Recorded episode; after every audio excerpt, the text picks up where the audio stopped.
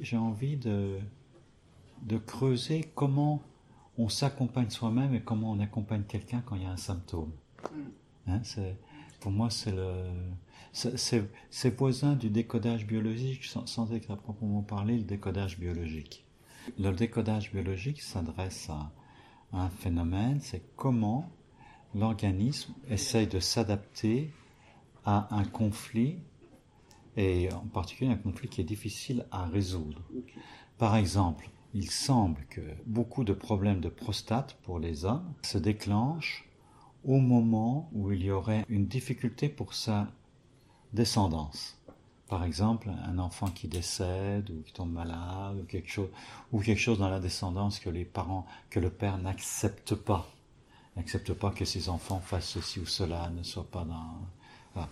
Et, et là, la logique biologique, c'est il faut que je reprenne du service pour faire des enfants. Et à ce moment-là, il y a des, cellules, c'est surtout pour le cancer, à ce moment-là, c'est le cancer de la prostate, il y a des cellules qui vont commencer à se multiplier pour renforcer le fonctionnement de la prostate.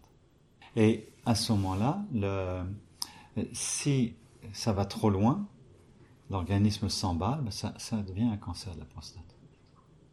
Alors il y a des tas de, logiques comme ça. Je suis pas un spécialiste de ça, mais parfois j'aime bien, je, quand quelqu'un de, mes patients a un problème de santé, d'aller regarder dans, les études psychobiologique. Je prends absolument pas ça encore comme euh, quelque chose de, complètement carré, mais il y a, plusieurs livres là-dessus qui donnent des infos, et moi, euh, souvent, je ne donne pas l'explication à la personne, ça me donne, euh, oui, une piste de détective, tu vois.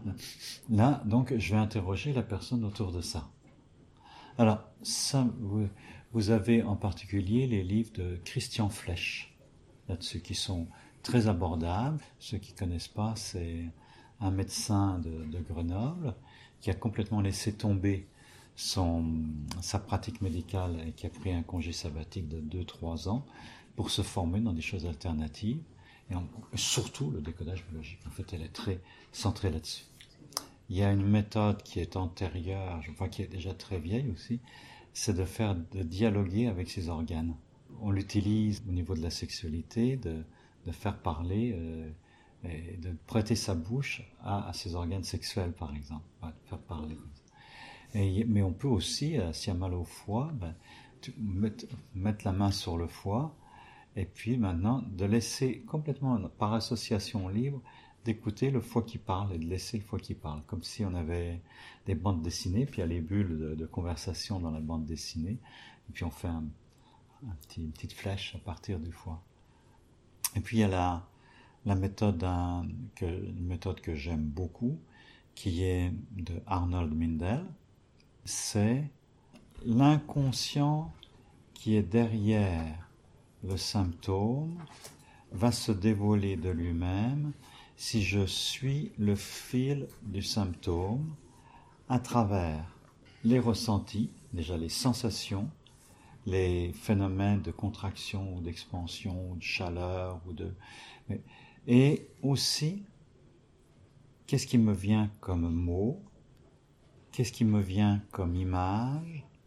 Qu'est-ce qui me vient euh, comme odeur parfois? Il y a une odeur qui remonte. Comme scène euh, comme mémoire qui me revient scène de l'enfance ou autre ou scène complètement imaginaire. Pour ne pas se perdre dans le mental L'important, c'est toujours faire des boucles qui reviennent au ressenti, toujours, toujours. Et Anand Mindel que la qualité d'un thérapeute est essentiellement la capacité qu'il a à guider un patient dans les différentes voies par lesquelles cela peut émerger. Donc, il y a, euh, je, répète, le ressenti qui est fondamental, il y a les images, tout ce qui est rapport avec le visuel, tout ce qui est rapport, en rapport aussi avec l'auditif. Et il y a quelque chose qui est aussi extrêmement intéressant, c'est euh, quels mouvements viennent dans le corps? Et, là, de revenir au ressenti, de revenir, est-ce que ça t'évoque une scène, est-ce que ça t'évoque une image, etc. Et Arnold Mindel dit aussi, euh, ce, que vous lisez comme livre, ce que vous regardez comme nouvelle, c'est aussi le, genre de choses qui nourrissent certain nombre de réactions.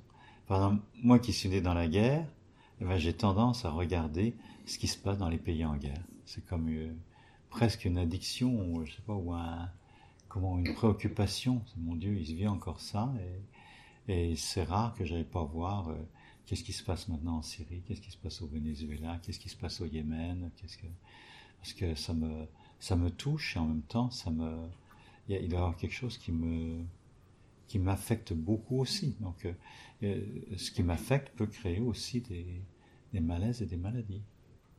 Il n'y a rien qui arrive par hasard. Et j'ai appris en, en, vraiment au cours des, années, en accompagnant des personnes, que même les accidents qui pourtant paraissent euh, être la cause de quelqu'un d'autre étaient à prendre dans le, dans le déroulé de la vie de quelqu'un comme une somatisation à considérer ça comme une somatisation. Mm.